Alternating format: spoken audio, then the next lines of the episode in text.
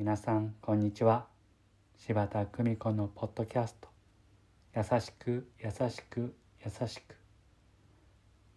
本日も日々の暮らしの中に優しさをお届けいたします。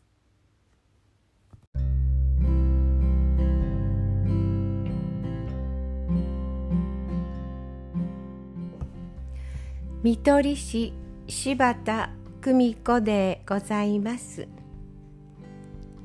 友人がコロナ禍で困っていらっしゃる花農家さんに出会い100本のガーベラを送ったと言います。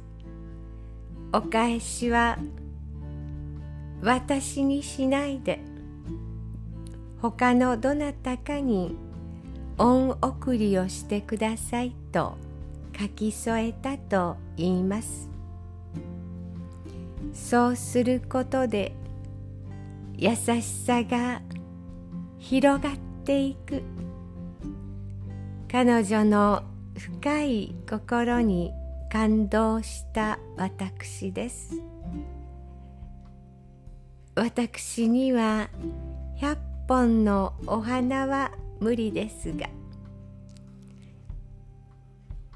本ならできます。小さな優しさをお届けする。優しく優しく優しくありたい。どうぞ皆様素敵な時間をお過ごしくださいませ。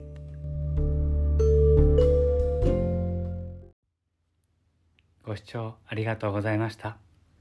今日も素敵な一日をお過ごしください。